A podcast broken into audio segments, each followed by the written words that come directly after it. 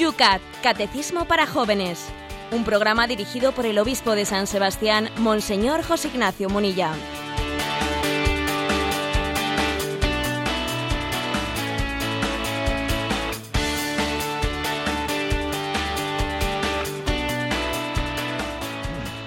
Muy buenos días, querida familia de Radio María. Comenzamos una semana más hoy, lunes, lunes 11 de febrero, este espacio de radio que dedicamos a los jóvenes especialmente.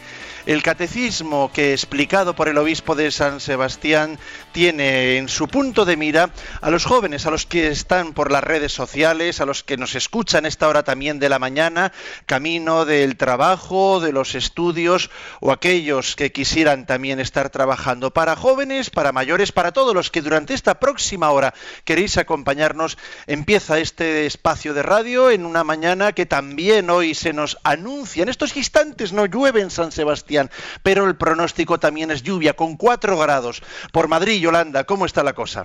Aquí 2 grados y el tiempo por lo menos eh, despejado.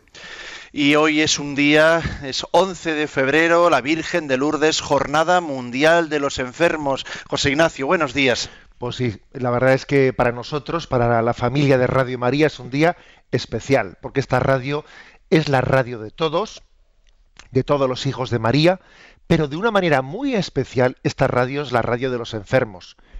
Incluso en este programa, ¿no? que, bueno, que está dirigido a todos, pero que de una manera muy especial, desde que hemos comenzado con esta versión del Yucat, queremos dirigirlo a los jóvenes, pues yo creo que es un buen día para decir que estamos aquí apoyados en gran parte, el milagro de Radio María estoy seguro que en gran parte está apoyado en los enfermos en esa comunión que ellos tienen, en ese ofrecimiento de su enfermedad junto con la cruz de Cristo. Estoy convencido de ello. Algún día sabremos hasta qué punto Dios se ha apoyado en vosotros, queridos enfermos, hasta qué punto se ha apoyado en vosotros para que el ministerio sacerdotal y eh, la evangelización de Radio María y la evangelización de los misioneros, etcétera, siga adelante. ¿eh? Algún día lo sabremos. Eh, hace poco un enfermo me decía algo que me conmovió. ¿eh? Estaba visitándole y él me decía, cuando yo escucho el programa de Radio María y a usted le hacen preguntas y él hablaba de la edición anterior, ¿no? Cuando comenzaban los oyentes por teléfono a preguntar, decía, yo en ese momento, pues me pongo de rodillas, extiendo mis brazos y ofrezco al Señor mi, mi enfermedad. La verdad es que me conmovió escucharle y entendí que algún día conoceremos, cuando estemos en Dios, hasta qué punto nos hemos apoyado unos en otros y hasta qué punto los enfermos son un pilar firme en el que se sustenta la eficacia, la efectividad, la fecundidad de Radio María. Eh, Radio María es fecunda porque ha sido regada por la sangre de Cristo y ha sido regada, está siendo regada por todos aquellos que ofrecen sus lágrimas y sus gotas de sangre unidas a las de Jesucristo. Y a los que no están enfermos, hay que recordárselo, cuidado, los que estáis enfermos, perdón, los que estáis entre comillas sanos, no olvidéis que sois, somos unos enfermos en libertad provisional, ¿eh? que la enfermedad, bueno, pues es, forma parte de la realidad de la vida, somos finitos, somos limitados, nuestra salud siempre será quebradiza y en el fondo aquí lo único importante es la salud eterna, ¿eh? lo único importante es la salvación eterna. Bueno, pues con ese enfoque, en este día, felicidades a todas las Lourdes, a todas las que llevan el nombre de lo que allí en Francia eh, ocurrió. Saludos para muchos peregrinos hoy de mi parroquia también. En estos instantes están partiendo tanto de Martutene como de Loyola, camino de ese santuario. Tenemos más de mil peregrinos también en el santuario de Fátima, en un encuentro muy grande que hay del apostolado de la oración. Bueno, para todos, absolutamente para todos, desde aquí nuestro recuerdo y a ellos les dedicamos este programa que comienza ahora mismo. El...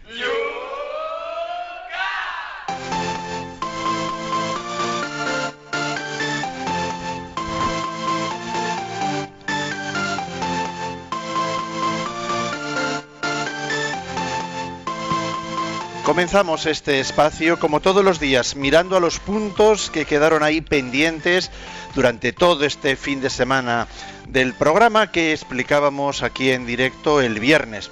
Vamos con los dos puntos. Uno era el 193 que preguntaba si hay una lógica interna que vincule entre sí a los sacramentos. Y nos llegan estas consultas desde Santander, Tamara. ¿Hay algunos sacramentos que sean más importantes que otros para la salvación? Pregunta. Pues sí, eh, la respuesta es sí.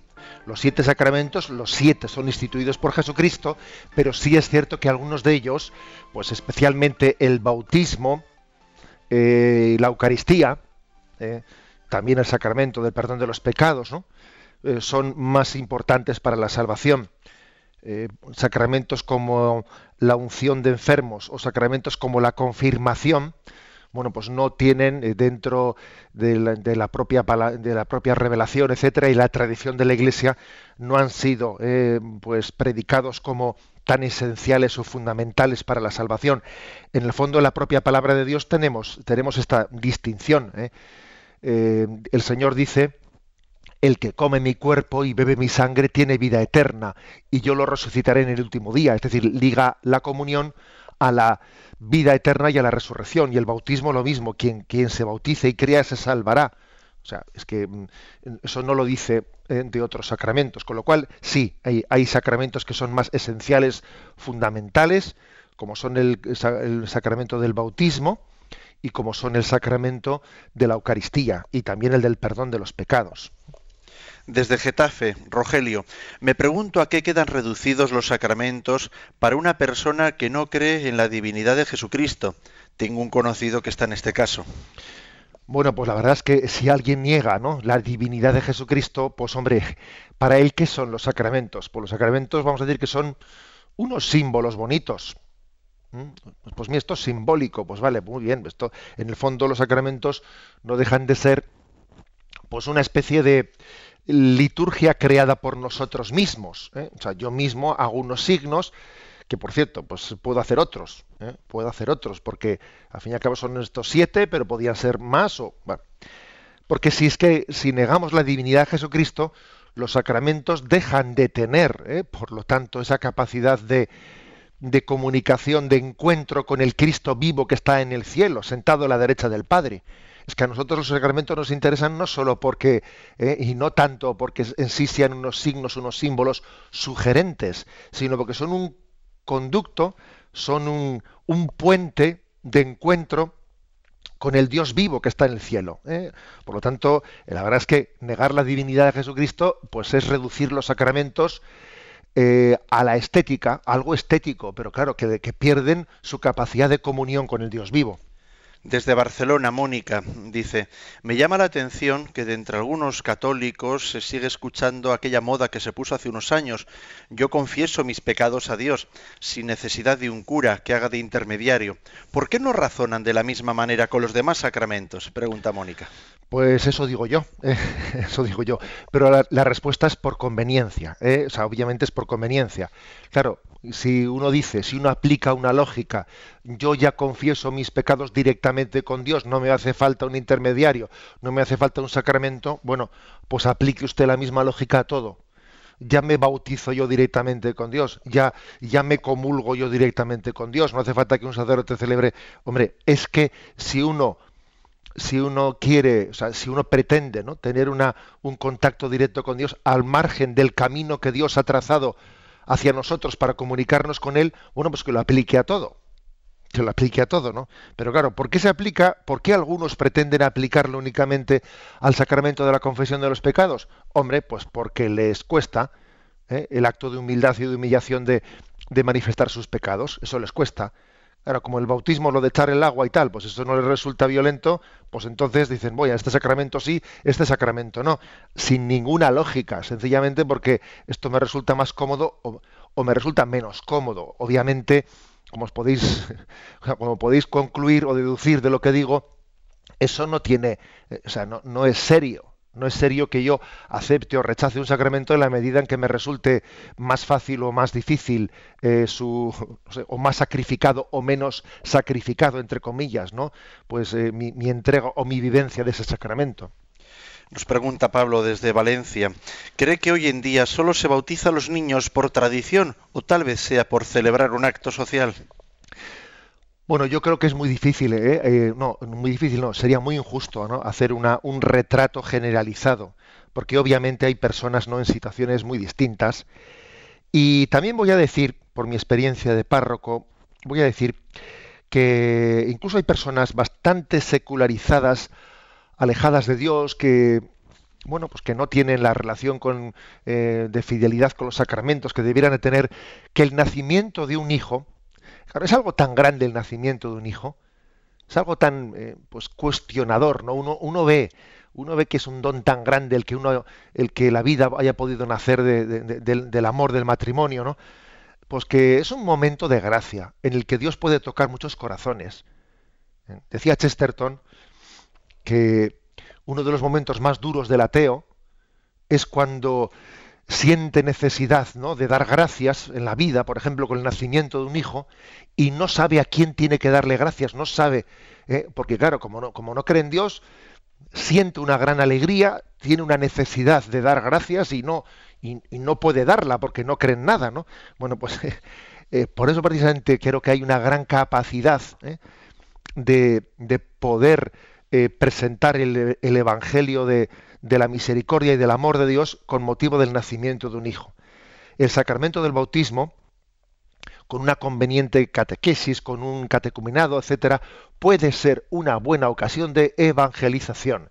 Y se acercan personas quizás, bueno, pues mm, conmovidas por cierta eh, inercia de la tradición o, de los abuelos que les animan a, a los hijos a, a, bautizar a los niños, y es una buena ocasión, ¿no? De poder anunciar el don de la vida como un don del amor de Dios. ¿eh? O sea que yo mm, creo que más que maldecir las tinieblas, lo que tenemos que hacer es encender una luz ¿eh? y aprovechar eh, esta ocasión de gracia en la que los padres jóvenes, quizás muy alejados de Dios y secularizados, se sienten ¿no? conmovidos, pues para anunciarles que ese niño que Dios les ha dado, pues es una, es una muestra de la misericordia y del amor infinito de Dios. Luis eh, nos dice, el suceso de la Almudena en el contexto de la hostilidad anticatólica no es un signo de contradicción, el del anciano Simeón que profetizó a María. Sí, sí, yo creo que es verdad eh, que a ti una espada te traspasará el corazón, eh, este niño será signo de contradicción. La verdad es que el cristianismo se ha abierto paso en estos dos mil años de historia en medio de incomprensiones. ¿eh? Y, desde, el, desde los primeros años, ¿eh? o sea, también en el Imperio Romano se, se le acusaba a los católicos de cosas inverosímiles, como de quemar Roma, ¿no? Nerón quemó Roma y los cristianos han quemado Roma y también ocurrió, por ejemplo, en la guerra civil de, España, ¿no? que eh, pues los, los, frailes y las monjas tienen sus conventos llenos de armas y tal, y se los pasan a los fascistas y no sé qué. Es decir, siempre no hemos andado en la historia inventando cosas falsas ¿no? y atribuyéndolas a los cristianos. Por cierto, el Papa ha hecho una visita, esta semana pasada, una visita al seminario romano, a los seminaristas de Roma, y en ella les ha dicho les ha comentado, les ha hecho el comentario de que cómo, pues en este momento de la historia, pues la persecución anticristiana, pues es que se, ha vuelto, ¿no? En el, digamos, la, principal, la predominante, ¿no? Eh, de las persecuciones religiosas en este momento. Parece que el antijudaísmo, el desgraciadísimo antijudaísmo, ¿no? del siglo anterior, de mediados del siglo anterior, ha derivado ahora, ¿no? Pues una especie de anticristianismo. Bueno, yo creo que esto forma parte de, ese ser signo de contradicción. Si al maestro le han perseguido, si al maestro le han incomprendido, pues creo que tenemos que tener la santa paciencia de entendernos y misericordia, ¿no? A quien dice, pues muchas veces, pues tonterías, ¿no? Y terminamos con la pregunta que nos hace Alfonso.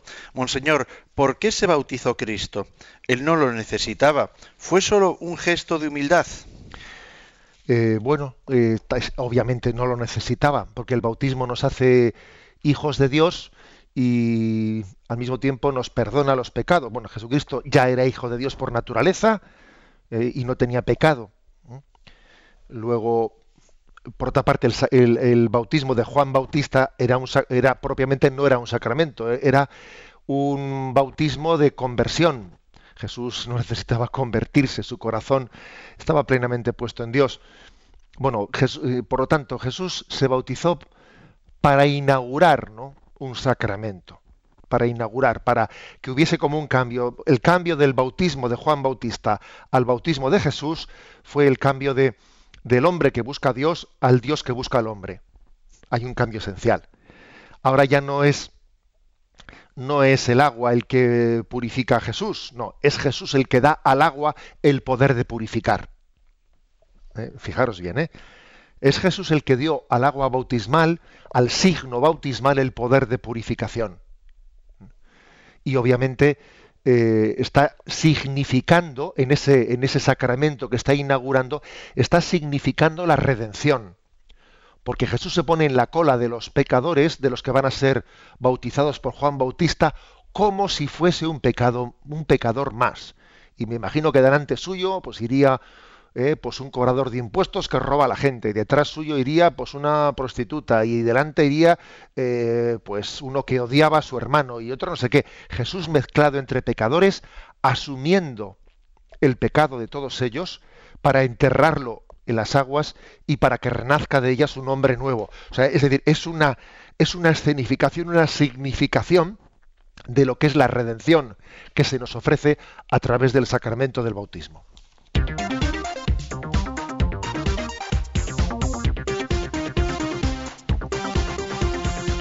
Son las 8 y 17 minutos, 7 y 17 minutos en las Islas Canarias. Sintoniza Radio María en este programa, YUCAT, el catecismo para los jóvenes. Vamos a cometer los cuatro puntos que para este día tenemos anunciados en la página de Facebook de este programa, YUCAT Radio María. En el número 195 se pregunta, ¿cómo se administra el bautismo? Y responde, la forma clásica de administrar el bautismo es sumergir al bautizando tres veces en el agua. No obstante, en la mayoría de los casos se derrama tres veces agua sobre la cabeza al tiempo que quien administra el sacramento dice, yo te bautizo, bueno, dice su nombre propio, ¿no? Yo te bautizo en el nombre del Padre, del Hijo y del Espíritu Santo. El agua simboliza purificación y nueva vida lo que ya se expresaba en el bautismo de conversión de Juan el Bautista. El bautismo que se administra con agua en nombre del Padre, del Hijo y del Espíritu Santo es más que un signo de conversión y penitencia. Es una nueva vida en Cristo. Por eso se añade también los signos de la unción, la vestidura blanca y la vela del bautismo. Bueno, pues brevemente, eh, la fórmula clásica es la de la inmersión, eh, en algunos lugares se sigue, eh, haciendo esta fórmula de en una piscina bautismal. Eh, pues en algunas iglesias primitivas se conservan las piscinas bautismales donde alguien se sumergía por tres veces. Pues mm, de alguna manera fijaros también que el bautismo de Jesús en el río Jordán, en parte, pues también sería por inmersión. Supongo que de ahí, de ahí vendría en la comunidad primitiva el bautismo de inmersión, pues el hecho de bautizarse en el río en el río no se bautizaba por inmersión. Bien, en las piscinas bautismales, pues era posible hacer ese, ese signo eh, en la medida en que las piscinas bautismales pues se van convirtiendo en pilas bautismales, en pilas, ya ahí es más difícil hacer la inmersión. Y entonces eh, va derivando en un derramarle agua tres veces por encima. Bien, pero bueno, como os podéis imaginar, eso no deja de ser algo anecdótico, que sea introduciéndose tres veces en el agua o echando tres veces el agua por encima, eso es anecdótico. La clave está en el signo, ¿eh? en el signo salvífico. El agua simboliza dos cosas. Simboliza purificación y simboliza vida nueva, vida. Mm, el agua la utilizamos para, para la limpieza. Es básico que el hombre no acceda no a, la limpieza, a la higiene a través del agua. Y al mismo tiempo el agua significa vida. donde no hay agua, no hay vida. Se dice en Marte podría haber vida porque, bueno, teóricamente, ¿no? Pues porque ha habido, hay agua o, bueno, si no hay agua no te esfuerces, es imposible que haya vida. Eh, por lo tanto, el agua tiene dos significados. Eh, la vida y la purificación, la limpieza. Esos dos significados están claramente, mm, claramente eh, traducidos en, o sea, son una pedagogía para entender lo que significa el bautismo, que es el perdón de nuestros pecados, la limpieza, y una nueva vida, la vida de los hijos de Dios. Eh, es decir, el bautizado pasa a formar parte de esa familia trinitaria, siendo hijo en Jesucristo, siendo hijo en el Hijo, hijo de Dios Padre. Bueno, pues estas dos cosas es una nueva vida en Cristo, también están luego apoyadas por tres, eh, por tres signos complementarios, que son la unción con el óleo de los catecúmenos, se le unge al niño eh, en el pecho, la vestidura blanca, eh, se le mm, con, se le impone una vestidura blanca o un paño blanco, ¿no? Pues en la, en la cabeza, en la frente, pidiendo que guarde limpia su alma como, esa, como ese paño blanco, que guarde la vestidura de la gracia. O sea, es un compromiso de guardar limpia el traje de la gracia que ha sido regalado en el bautismo, luchar contra el pecado, y se, y se enciende la vela del bautismo, bien sea a quien se ha bautizado si es un adulto, o bien sea a sus, eh, a sus padres y padrinos, se les entrega la vela de la luz pidiendo que, que la luz de Cristo ilumine su, su, camino y que esa luz no se apague nunca, la luz de la fe, que vaya creciendo la luz de la fe. O sea, son los signos complementarios. ¿eh? Hay más signos también, ¿no? Pero aquí se resumen en el Yucat, los resumen estos tres que son los ¿eh? El de la unción, aunque también luego ahí está la, la, unción del crisma ¿eh? en la frente, que es otro, otro aceite distinto. El, al niño se le unge con el óleo de los catecúmenos en el corazón y con el crisma, que es mezcla de aceite y perfume, en la frente, pidiendo que tenga el buen olor de Cristo. Eso del crisma, que es mezcla de aceite y perfume, viene de un texto de San Pablo que dice que tengamos el buen olor de Cristo. Y por eso eh, eh, en ese aceite se le ha mezclado perfume y se invoca a la acción del Espíritu Santo pidiendo que, que nos unja, pero que, que, nuestra vida tenga el buen olor de Cristo, que se nos note que somos cristianos, que se nos distinga, ¿no? Bueno, pues eh, ese otro signo, la vestidura blanca también es el signo de la pureza bautismal y la vela la vela encendida es, signo de la luz de Cristo, de la luz de la fe que se nos, se nos encomienda. Estos son los signos, ¿no? Es la explicación así, digamos, muy sencillita de cómo se administra el bautismo y cuáles son los, los símbolos principales que se utilizan. Damos un paso más adelante. Vamos con el punto siguiente, es el 196. ¿Quién puede ser bautizado? Y qué se le exige a un candidato al bautismo. Cualquier persona que no esté aún bautizada puede recibir el bautismo. La única condición para el bautismo es la fe, que puede ser confesada, que debe ser confesada públicamente en la celebración del bautismo. Quien se vuelve al cristianismo cambia no sólo su concepción del mundo.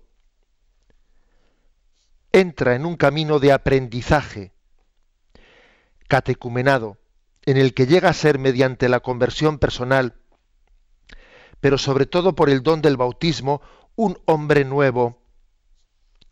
Ahora es un miembro vivo del cuerpo de Cristo. Bien, luego estamos aquí, este punto por lo tanto está más referido al tema del bautismo de los adultos. Luego el siguiente punto, eh, que lo haremos después de nuestro descanso, de nuestro tema, que solemos poner en el medio del programa, luego hablaremos del tema del bautismo de los niños, pero aquí se centra más en el bautismo de los adultos. Em, la única condición eh, para poder ser bautizado es la fe. Es la fe. Una fe mm, que eh, nos llama a la conversión. Una fe que está dispuesta pues a, seguir a seguir la llamada de Dios en coherencia. el sacramento del bautismo no es un sacramento eh, para los para los santos, no, es un sacramento para los pecadores. Los, sanos no necesitan de médico, son los enfermos los que necesitan de médico. Todos somos enfermos, todos necesitamos de médico. Hay de aquel que, diga, yo no necesito del perdón, yo no, soy pecador, yo no cometo ningún, ningún pecado, yo no necesito ser salvado, yo no necesito ser redimido. Yo creo que no hay mayor desgracia que la autosuficiencia. ¿Mm? Posiblemente la autosuficiencia sea lo más parecido a ese pecado contra el Espíritu Santo del que habla el Evangelio, la autosuficiencia, el no querer ser redimido, el no querer ser salvado, el yo, eh, yo me auto yo me salvo a mí mismo. ¿eh? Eso es de alguna manera, ¿no? Pues es una, una versión así moderna de lo que de lo que se habla del pecado contra el Espíritu Santo. Bien, por lo tanto, eh, el bautismo es una confesión pública de la fe. Dios me salva, Jesús es Salvador, la palabra Jesús es Dios salva. Eso significa ese término, ¿no? Dios salva. Y yo mm, recurro, ¿no? O sea, pido, impetro, estoy pidiendo, ¿no? Estoy mendigando la salvación de Jesucristo. Eso es el bautismo. ¿eh? Ser mendigo de la gracia. Mendigo de la gracia, mendigo de la, de la gracia de Dios, ¿no? No somos nada sin la gracia de Dios. Esa es la condición para que alguien, para que un adulto se bautice, ser consciente que necesita de la gracia de Dios otorgada en Jesucristo para poder salvarse. Eso es, ¿no? Bueno, ¿y qué se desprende de ello? Pues una llamada permanente a la conversión. Es tener fe en que Jesús me puede salvar. Y de ahí se deriva que yo toda mi vida voy a vivir en un, intentar dejarme salvar por Jesús. Es como un estado permanente de conversión. Un bautizado es alguien que está en estado permanente de conversión. La conversión no es cosa de un momento, la conversión no es algo puntual, no. Uno siempre está en estado de conversión. En cualquier momento está siendo llamado por Dios a, a que su vida sea más coherente, más coherente con la con ser hijo, con la filiación divina que ha recibido recuerda la gracia que has recibido, ¿no? Y vive coherentemente con ella. Por lo tanto, yo diría, estas son las dos claves del bautismo de un adulto. Tener fe, y tener fe es tener conciencia de que yo necesito la gracia de Dios para la salvación, o sea, para ser feliz y para la salvación eterna. Necesito de Dios, o sea, yo por mí mismo no me salvo a mí mismo. ¿eh? Y en segundo lugar, de ahí se desprende una llamada continua a la conversión, a ser coherente con esta fe. Y entonces, os repito, un cristiano es un mendigo de la gracia y al mismo tiempo un cristiano es alguien que está en permanente estado de conversión. Y esas dos cosas son las que configuran la vocación del, bautizado. ¿eh? Recibamos pues esta, esta conciencia con, potencia. Eh, aquí hay una explicación lateral, como se suele eh, hacer en el Yucat, sobre qué es el catecumenado. Eh, catecumenado del griego, catekein, enseñar, hacer oír para atraer. Dice, especialmente en la antigua iglesia, los candidatos al bautismo de adultos pasaban por un tiempo de preparación en tres etapas. El catecumenado, durante el cual eran instruidos en la doctrina de la fe, paso a paso eran autorizados a participar en las celebraciones de la palabra, hasta que finalmente eran admitidos también a la celebración de la Eucaristía. Es el catecumenado, un adulto que se acerca a, la iglesia para poder ser bautizado, se le pide que haga un catecumenado, un proceso de iniciación, en el que bueno, va pasando distintas etapas, ¿eh? distintas etapas, y se le entrega eh, pues el credo se le entrega el Padre Nuestro se le entrega o sea va, teniendo como unas etapas ¿eh? unas etapas para abrirse eh, a la recepción del, del sacramento y aquí viene otra cita de Benedicto XVI el regalo que han recibido los recién nacidos, perdón, esto hace referencia a los recién nacidos y lo dejamos para, eh, para la intervención siguiente. Nos quedamos ahora en este punto que es referente al bautismo de los adultos.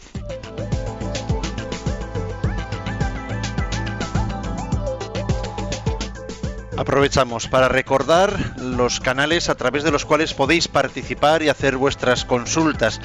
En Twitter no tenéis más que citar en vuestro tweet arroba obispo munilla, arroba obispo munilla. Y en Facebook, en la página donde tenemos planteados estos cuatro puntos del día de hoy, debajo eh, de los dos primeros podéis hacer vuestras preguntas en esos comentarios que permite cada uno de esos posts. La página es muy fácil de encontrarla en Facebook, Yucat Radio María, Yucat Radio María. Y ya sabéis también que tenemos un correo electrónico para este programa, yucat arroba radiomaria.es, yucat arroba radiomaria.es. Y Yolanda nos atiende también el teléfono. Para participar en directo, 91 153 8550 91 153 8550.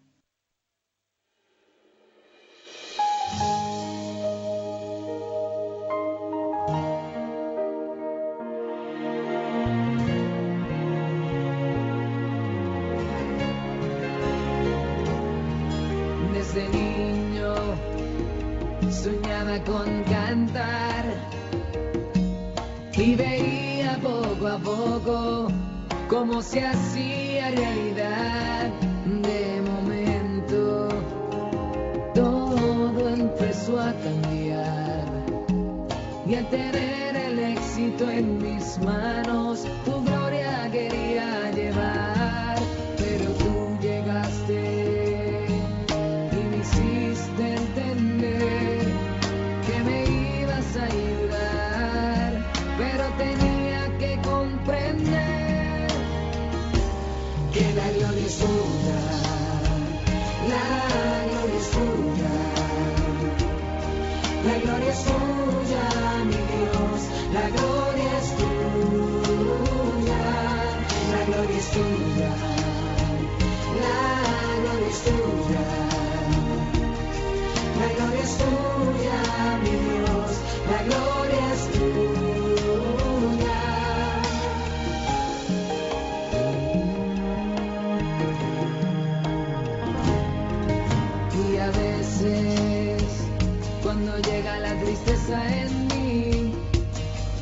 puedo sentir tu presencia que viene aguardándome a mí.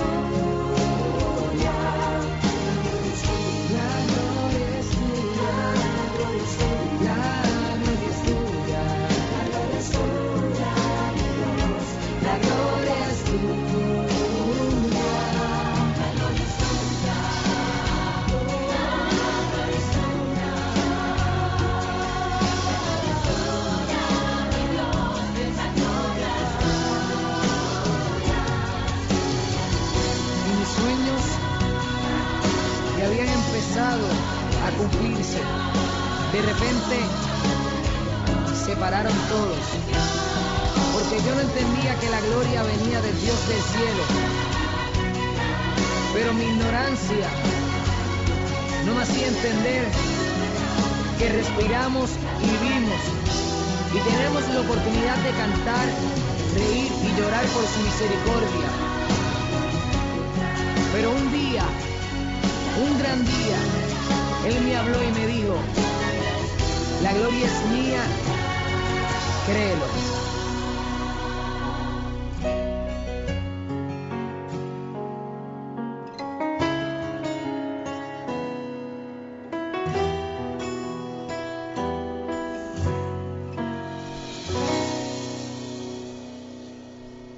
Sintonizas Radio María 8 y 34 minutos, 7 y 34 minutos en las Islas Canarias. José Ignacio, empezamos por el Twitter. Tenemos ahí a Marian que nos pregunta, en estos tiempos de secularización, ¿no sería bueno volver al catecumenado para todos en las parroquias como en los inicios? Nos pregunta. Sí, y es una convicción, por ejemplo, que para la que ha hecho un gran servicio el llamado camino neocatecumenal, que lo que ha ofrecido pues es un eh, incluso a los que ya han sido bautizados, fuimos bautizados, una gracia de poder volver a andar el camino ¿no? que eh, los primeros cristianos realizaban para poder bautizarse. O sea, decir, hagamos de nuevo el catecumenado, aunque estemos bautizados, pero hagamos de nuevo el catecumenado para que mm, pues la conversión sea, sea clara, definitiva, plena, ¿no? consistente.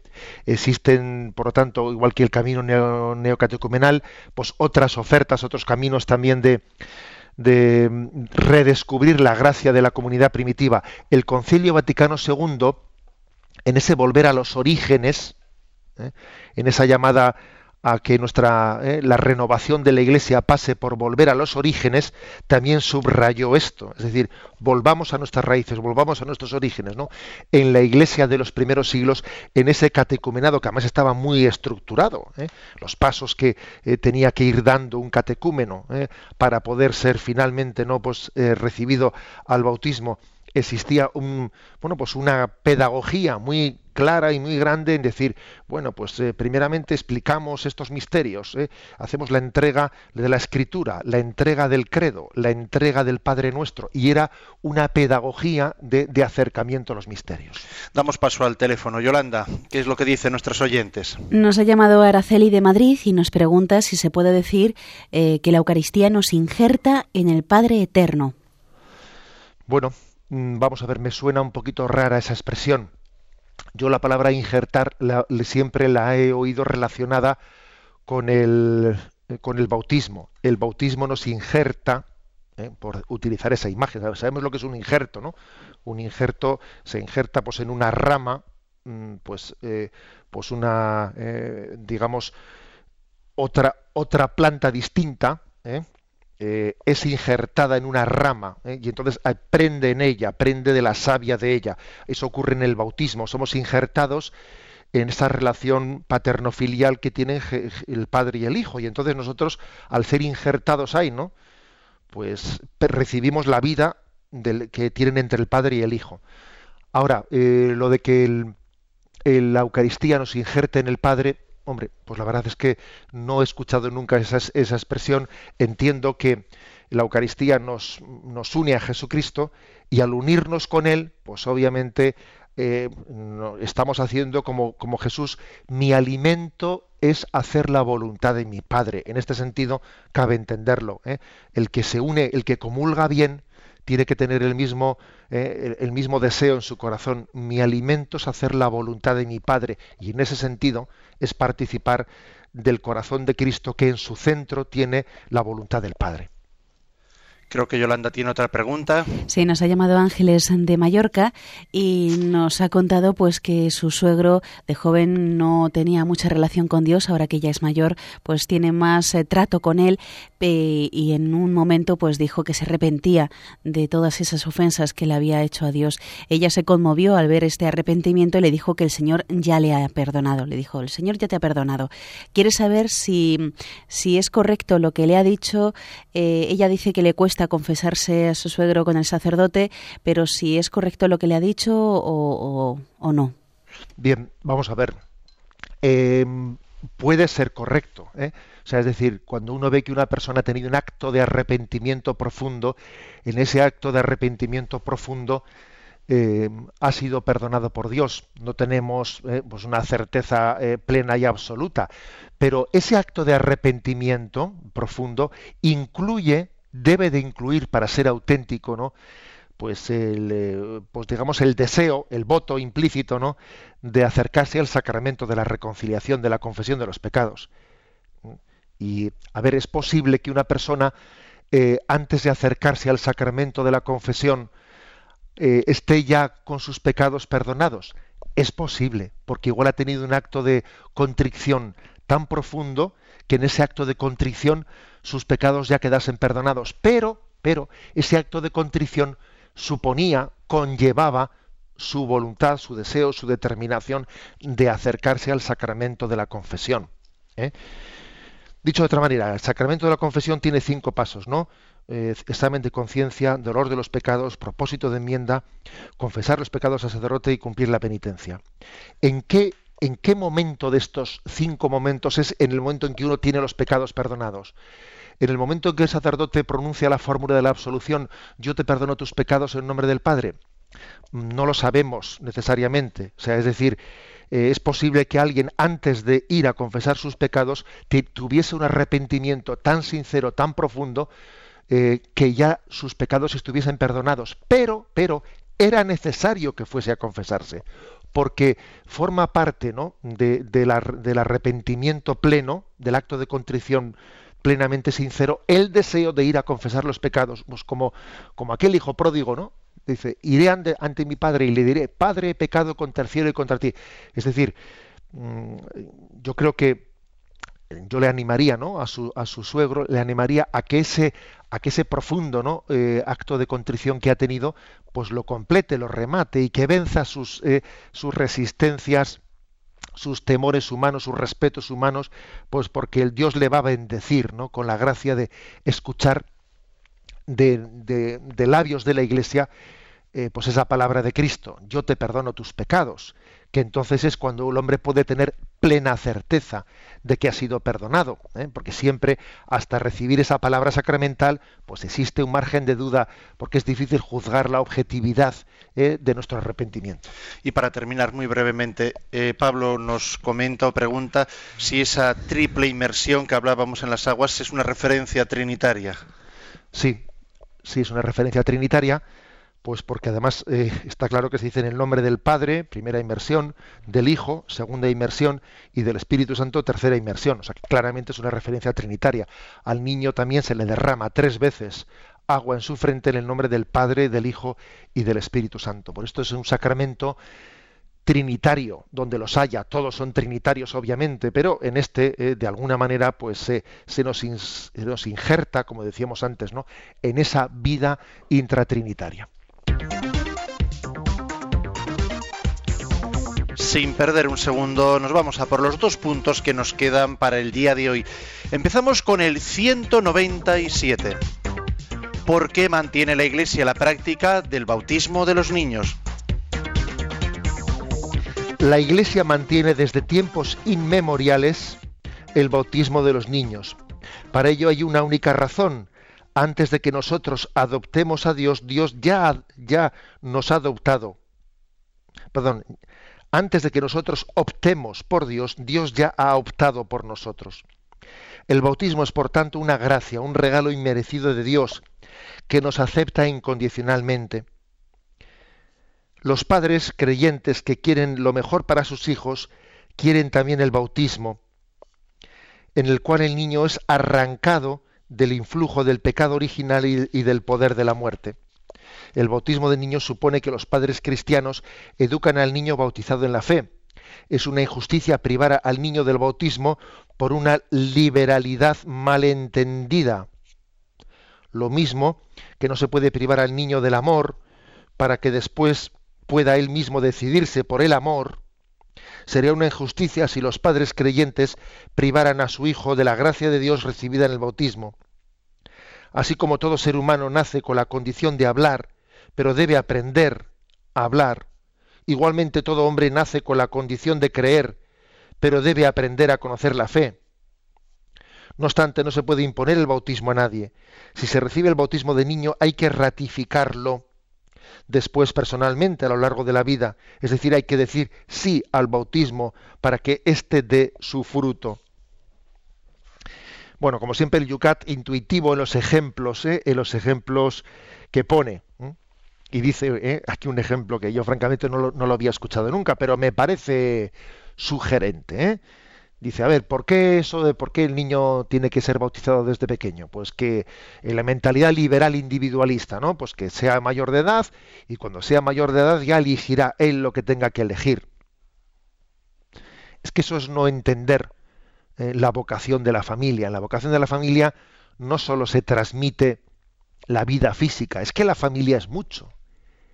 Es que, es, que es imposible entender al ser humano sin, sin, sin explicarlo desde lo que hemos recibido a través de la familia. Entonces sería como decir, como lo de los kibbutz, ¿no?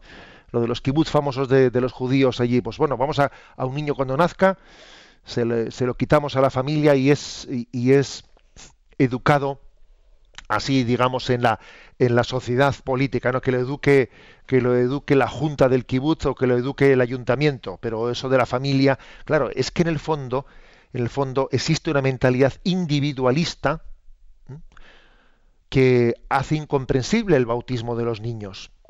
Y aquí el, el, el Yucat se atreve a poner el siguiente ejemplo. Es que podríamos decirle a un niño, eh, a un niño, a ver, te vamos a esto de que esto de, esto de que te amemos desde el principio, eh, pues hombre, esto no es es que el amor tiene que ser libre. Entonces no te vamos a amar desde el principio. Tú cuando tengas 18 años y ya seas maduro, entonces te daremos la posibilidad de amarte y entonces tú libremente se, dice, sí, quiero que me améis, entonces sería tremendo, sería tremendo que a un niño no se le amase incondicionalmente y gratuitamente desde el primer momento.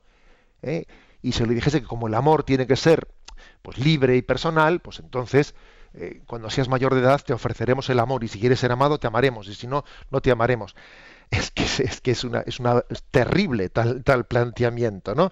Bueno, es exactamente este es el mismo planteamiento que se hace cuando se dice, no, bueno, yo, yo a mi hijo no tengo por qué darle a Dios. ¿eh? Él cuando sea mayor, pues ya verá si lo, si lo coge o no lo coge.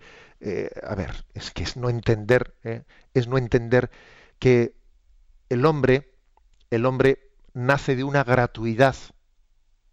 O sea, la vida ha sido dada, es gratuita. Antes de que yo pudiese elegirla, se me ha regalado la vida. Jesús dice en el Evangelio, no sois vosotros los que me habéis elegido a mí, soy yo el que os he elegido a vosotros. Os he destinado a que deis vida y vida abundante. O sea, el bautismo, antes de ser una elección nuestra, es una elección de Dios. Dios te ha buscado gratuitamente, inmerecidamente. Es decir, tenemos que partir de esa, de esa conciencia. Y mm, decir que, que, por lo tanto, Mm, el bautismo se recibe como un don de Dios, pero que es verdad que luego uno tiene, eh, tiene la obligación de responder a ese don. Luego el bautismo está pendiente de una respuesta por nuestra parte. Hay que ratificarlo, hay que responderlo. Y eso se hace poco a poco en la vida. Por eso la Iglesia repite en distintos momentos pues el, eh, la renovación de las promesas bautismales. ¿eh? en la primera comunión, durante la catequesis, etcétera, ¿no? Se va poco a poco em, renovando las promesas bautismales que hicieron los padres y los padrinos por nosotros. Repito lo que dije el otro día. No somos individuos.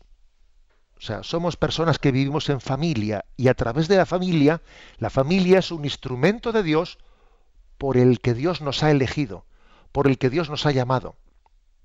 Dios ha fijado sus ojos en mí y me ha llamado a través, sirviéndose como instrumento de su llamada, pues de unos padres que han sido instrumento de Dios para llamarnos a, participar de, de su amor más íntimo.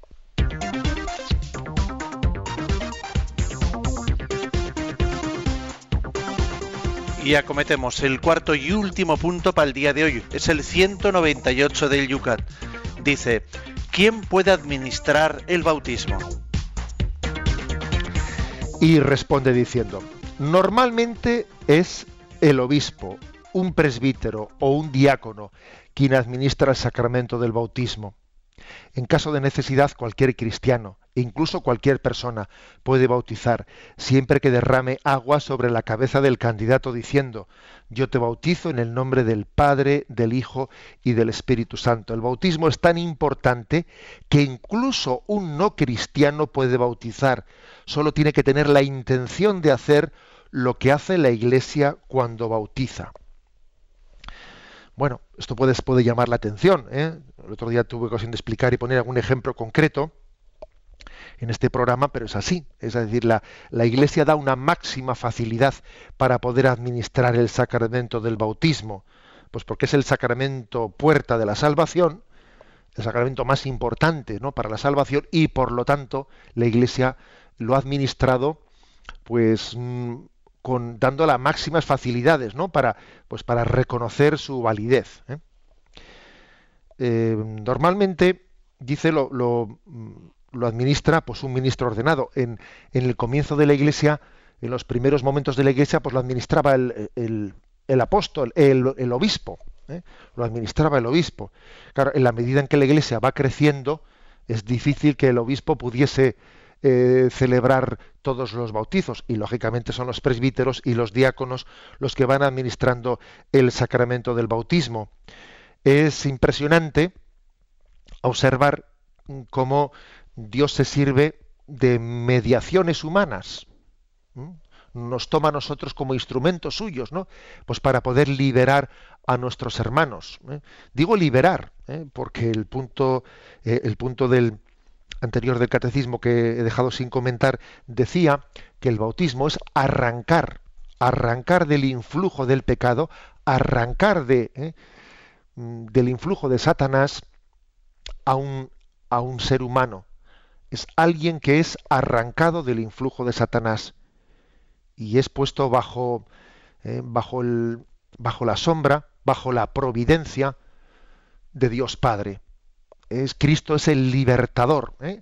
Digamos, en el sacramento del bautismo, Cristo es el libertador, el que rompe las, ¿eh? las cadenas que nos quieren atar pues al maligno. Bueno, pues somos arrancados.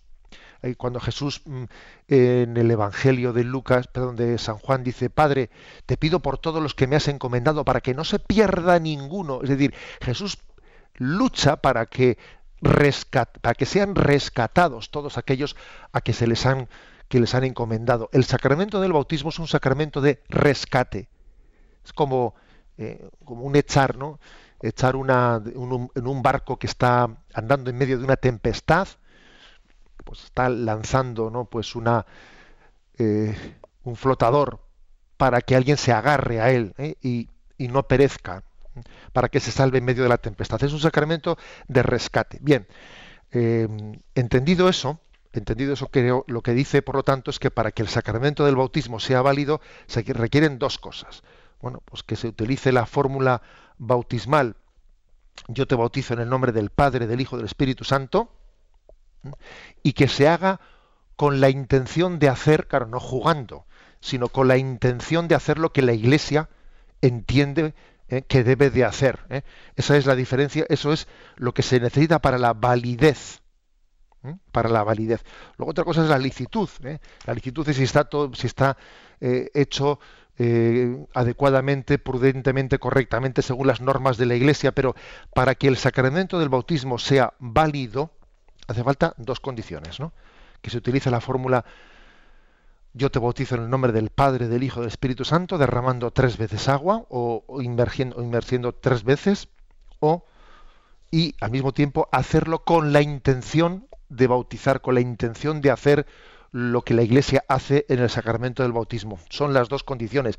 Incluso eh, si la persona que lo realiza, incluso no es un ministro, en un caso de urgencia, eh, así se puede realizar, lo cual no quita que, pues ante el riesgo de que haya faltado alguna condición de validez, cuando ha habido un bautismo de emergencia de ese tipo, después la Iglesia suele administrar el sacramento subcondicione, es decir, por si acaso no hubiese sido válido la primera vez en un caso de emergencia, en un accidente, lo que fuera, ¿no? Pues se administra el sacramento en una liturgia, mm, pero no por segunda vez, sino en el caso de que no hubiese sido la primera para que tenga validez. Y si fue válido la primera vez, pues entonces obviamente no es un segundo bautismo. ¿eh?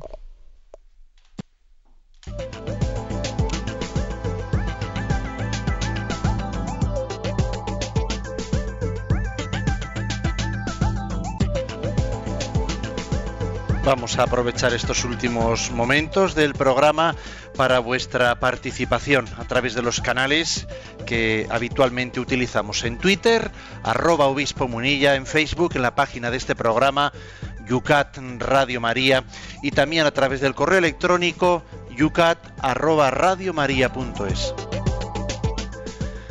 José Ignacio, nos plantean en Facebook Blanca, primero la felicitamos y como lo están haciendo también los demás oyentes, nos anuncia pues que acaba de tener el martes una hija y mm, bueno, pues que se ha acercado a la parroquia y le dicen que, que no la pueden bautizar y dice que a ella le gusta bautizarlo cuanto antes a los niños, pero que tiene el, tenemos la cuaresma por delante.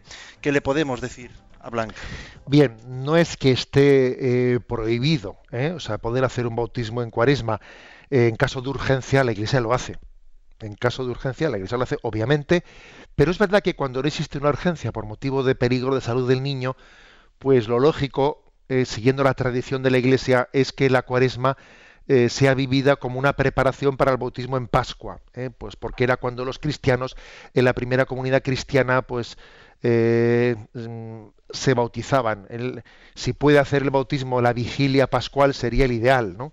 Pasa que, claro, los niños a esas horas de la noche, en la, en la liturgia de medianoche, pues igual es un poco complicado, pero eh, realizar el bautismo en la Pascua de la Resurrección, piense a la vigilia pascual, el domingo de resurrección o en la octava de Pascua, eh, pues es maravilloso. O sea, que no tenga ninguna pena de tener que posponer unos días el bautismo eh, en esta circunstancia. Si fuese por otra circunstancia, yo le diría que sí que conviene no, eh, pues no retrasarse en el bautismo, pero, cuando estamos esperando a la Pascua, porque la Pascua es la, es la victoria de Cristo sobre la muerte, ¿no?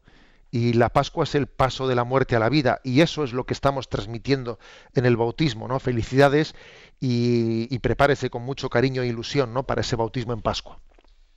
Rafael nos está diciendo que en el bautismo las palabras, ¿no? que Padre, Hijo y Espíritu Santo, que a veces nos olvidamos el y en el nombre del Padre y del Hijo y del Espíritu Santo, esas igualdades de las tres personas. Tere desde Facebook nos está planteando, dice, eh, si los padres son los encargados de la educación y no quieren bautizar a su hijo, ¿a qué edad puede esta persona bautizarse sin autorización de sus padres? Bueno, pues sin autorización de los padres hace falta la mayoría de edad, porque la Iglesia podría ser de alguna manera eh, denunciada por unos padres si su hijo, eh, si ellos no le permiten a su hijo, tienen la tutela de su hijo hasta la mayoría de edad, y si resulta que el niño quiere bautizarse y los padres no se lo permiten, que haber casos haylos, eh, pues obviamente la Iglesia le acompañaría, etcétera, pero intentando, obviamente, intentando no saltarse nunca esa condición, pues de, del respeto a la voluntad de sus padres. No tenemos tiempo para más, pero no nos vamos sin apuntar los puntos que mañana explicaremos aquí en Radio María, esta misma hora. Bien, son los puntos siguientes. 199 es realmente el bautismo el único camino para la salvación. 200, ¿qué ocurre en el bautismo? 201, ¿qué supone recibir un nombre en el bautismo? 202, ¿Por qué los cristianos deben procurar elegir en el bautismo los nombres de grandes santos? O sea que estamos desde el 199 al 202. Nos despedimos recibiendo la bendición en este día de la Virgen de Lourdes. La bendición de Dios Todopoderoso, Padre, Hijo y Espíritu Santo descienda sobre vosotros. Alabado sea Jesucristo.